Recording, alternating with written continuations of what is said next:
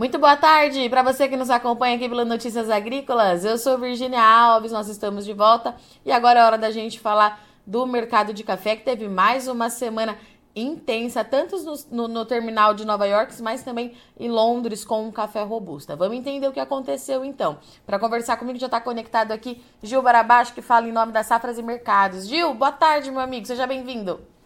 Boa tarde, Virginia. Obrigado pelo convite. Gil, que semaninha, hein? Voltamos a ter aí grandes emoções para o mercado de café. Como é que a gente traduz isso para o produtor? Porque está todo mundo me perguntando se tem de fato alguma novidade ou é o mercado que está muito estressado mesmo, Gil. Olha, Virginia, eu dizia que eu digo para você que tem dois fatores aí. É, novidade pouca, mas tem.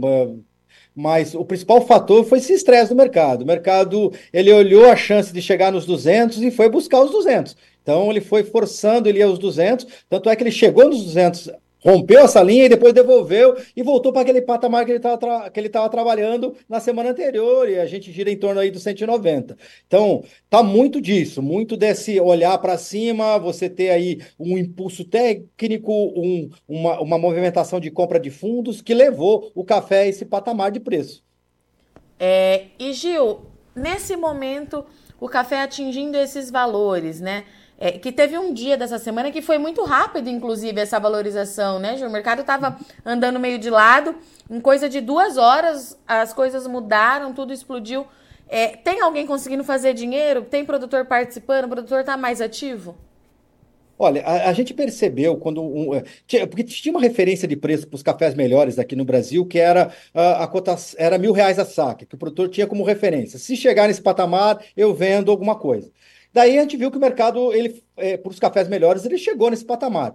Quando chegou, você viu um pouco de movimento, ou perto desse patamar, você viu um pouco mais de movimento. Mas só que é o seguinte, agora, esse, esse, essa puxada recente não foi, não se refletiu em termos de negócios, em volume de negócios. Por quê? Porque normalmente o produtor tem uma resistência a vender café no mês de dezembro é questão tributária, né? ele está olhando, esse mercado está subindo, está uh, olhando o clima, tem essa incerteza climática. Uh, bom, enfim, a questão tributária, essa volatilidade climática, normalmente ele deixa para o começo do ano. Isso aconteceu. Mas nesse, se a gente pegar esse rally de alta que vem desde o comecinho de outubro até agora, que esse mercado foi galgando o patamar, quando ele chegou próximo ou rompeu a linha dos mil reais, apareceu mais vendedores no mercado. Apareceu mais negócio, você teve um fluxo de, de venda maior. Só que na última semana, em função aí de dezembro, essa questão aí de festas e uh, da questão tributária, houve de novo um encolhimento no fluxo de negócios. Então, uh, esse, esse pico de 200 ele não aproveitou. Mas, de certa forma, esse pico de 200 também veio com uma queda do dólar.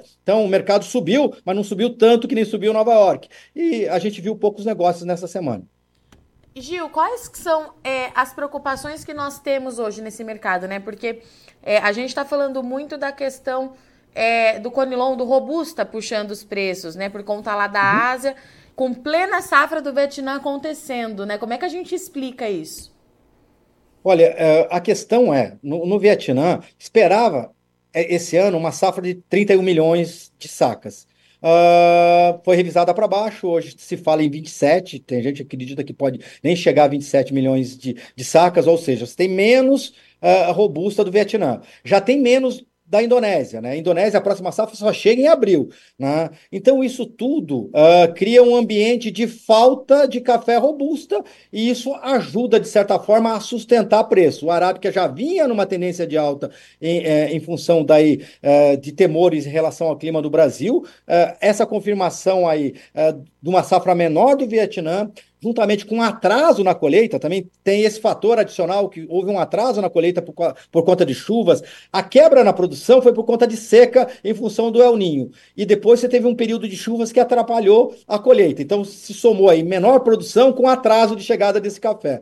Além disso, você teve aí também produtores segurando um pouco a chegada desse café nos portos, né? Então, retardando um pouquinho a chegada do café. E mais recentemente, problema logístico ali no canal de Suez. Então, tudo isso cria uma situação aí de, uh, além da, da, da, da, revisão em relação à produção de, de robusta por parte do Vietnã, um fluxo bem mais travado e bem, bem menor do que se esperava para o momento. Lógico, isso se reflete em preço, refletiu no terminal de Londres e também se reflete no terminal de Nova York. E Gil, e daqui para frente, a gente consegue é, traçar um panorama do que vai acontecer ou a gente vai continuar é, vivendo essa loucura aí do mercado e tendo que um dia por vez? É, então, eu, eu creio que esse, uh, o que, que a gente deve pensar uh, para o começo do ano que vem? Vamos pensar o, o, o a começo do ano que vem. Quais seriam os determinantes do mercado? O, quando a gente vira agora o ano, a gente vai começar a olhar. O determinante do mercado é o tamanho da próxima safra do Brasil. Então, essa alta que a gente viu nos preços, ele já está precificando aí, de certa. De, é, precificando até com uma certa folga, é essa questão do, do, do Vietnã. Então, quer dizer, isso aí já está precificado no mercado, a não ser que a situação piore. Né? Então, a tendência é que você, na virada do ano, você começa a olhar para a próxima safra do Brasil. Esse vai ser o determinante do mercado. E quando você olha para a próxima safra do Brasil, você vai olhar para clima, vai olhar para o período de granação, vai olhar para a chuva. Esse seria o determinante do mercado no começo do ano que vem. Olhar para clima e daí como vai ser essa resposta, uh, o, o, comportamento do clima, ainda a gente no pico do El Ninho, né? É bom a gente frisar isso, então o clima no pico do El Ninho, e, uh, qual, e o reflexo do clima no começo do ano em relação à granação, em relação à perspectiva da safra de 2024 no Brasil.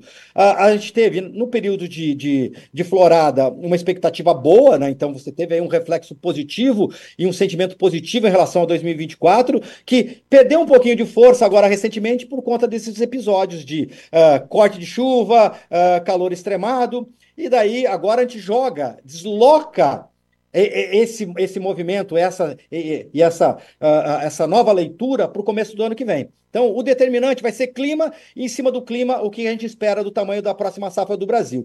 Se o clima melhorar, você tem ainda a chance desse mercado devolver um pouco do ganho, porque ele está carregando uma proteção climática em relação a receios uh, de perda de produtividade no Brasil. Uh, caso contrário, você reforça essa tendência de alta. Então, está direcionado para o clima e direcionado para a próxima safra brasileira. É, e Gil, claro que eu vou te perguntar quais são as informações que você tem recebido e das condições é, das nossas lavouras, né? Porque a gente recebe, é, de fato, muita informação. A onda de calor acho que assustou todo mundo de novo, mas a gente tem recebido aqui, pelo menos, é, muito relato de chuva irregular. É, uhum. Quais são as informações que você tem? É essa mesmo, chuva irregular. Por isso que falei do clima, se ele mudar, você tem uma.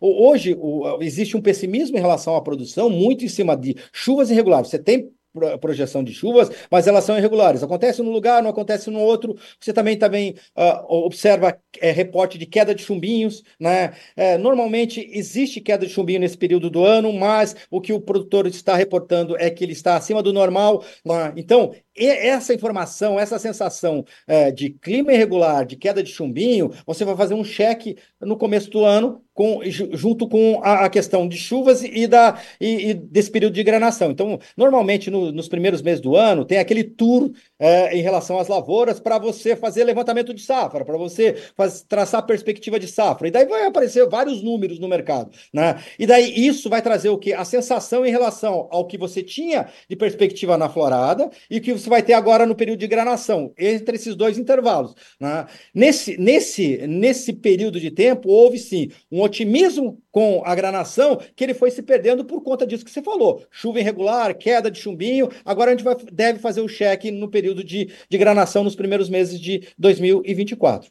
Se a gente puder deixar uma orientação para esse produtor, o que, que a gente pode falar para ele, Gil? Difícil, Olha, né? A gente está vivendo um momento de, intensi de uma intensidade, de uma volatilidade financeira muito grande. O Fed está sinalizando mudar o, mudar o comportamento, ou seja, alterar a política monetária dele. O que, que é o, o, Fed, que é o Banco Central Americano, alterar a política monetária? Ele começar a cortar juros. E isso aí tende a mexer com a economia mundial. Então, a gente está nesse processo. Uh, esse processo não é um processo linear, é um processo de idas e vindas, de otimismo e pessimismo. Né? Então, isso ainda deve trazer volatilidade uh, ah, para os preços, uh, para o mercado internacional. E a gente também está passando por essa transição de é, é, clima, essa transição é, de desenvolvimento de lavoura, mirando na próxima safra do Brasil. Então tem muita incerteza. Você tem incerteza financeira e você tem incerteza produtiva. Eu diria para o produtor que, uh, como o mercado chegou naquele patamar que ele estava querendo, ele começar a aproveitar um pouco uh, desse patamar de preço. Quer dizer, o que a gente imagina para o começo do ano, ainda um pouco de volatilidade climática, ainda volatilidade financeira, e dentro disso, eu diria para o produtor ir aproveitando gradualmente esses momentos e colocando um pouco desse resultado, desse preço, uh, dentro uh, do resultado dele. Né? Então, essa seria, seria a, a, essa dica nesse momento, porque uh, o, o, café subiu bastante, né? ele saiu de um patamar de abaixo de 900 reais e foi acima de mil reais. Hoje ele perdeu um pouquinho essa linha, mas gira em torno dos mil reais, o que é uma puxada interessante para o produtor. Eu, se fosse produtor, aproveitaria um pouco dessa puxada interessante. Muito bom. Gil, muito obrigada mais uma vez, meu amigo. Vou aproveitar para te agradecer por mais um ano é, de parceria, falando muito de café. Acho que a gente não se fala mais agora é, até 2024. Então, Feliz Natal para você e para todo o time aí da Safras e Mercados. 2024, ano que vem, a gente está aqui. Um abraço para você e para toda a sua família, meu amigo. Muito obrigada. Eu que agradeço, Virginia, para você também. Um Feliz Natal, um excelente 2024 para você, para toda a família e para todo mundo aí que está, que está nos assistindo. Um Feliz Natal e um excelente 2024. E juntos de novo em 2024, viu, Virginia? Vamos ter muito trabalho, pelo jeito. Vamos, vamos ter muito trabalho. Coisa boa. Obrigada, Gil. tá certo. Portanto, então, Gil Barabaixo trazendo para gente o fecha da semana do café, que foi mais uma semana Intensa, tendência de alta para os preços, isso se confirmando. Gil acabou de dizer para gente, né? Café saindo aí é, da casa dos 900 reais, sendo negociado acima de mil. Um valor que o produtor estava esperando há muito tempo e que precisa fechar negócio.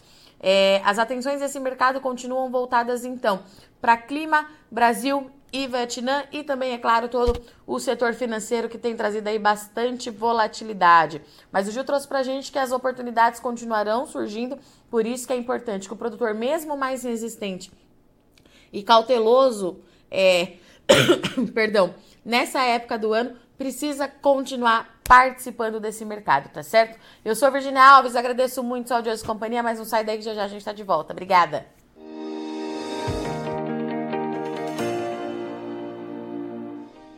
Se inscreva em nossas mídias sociais. No Facebook, Notícias Agrícolas. No Instagram, arroba Notícias Agrícolas. E em nosso Twitter, Norteagri.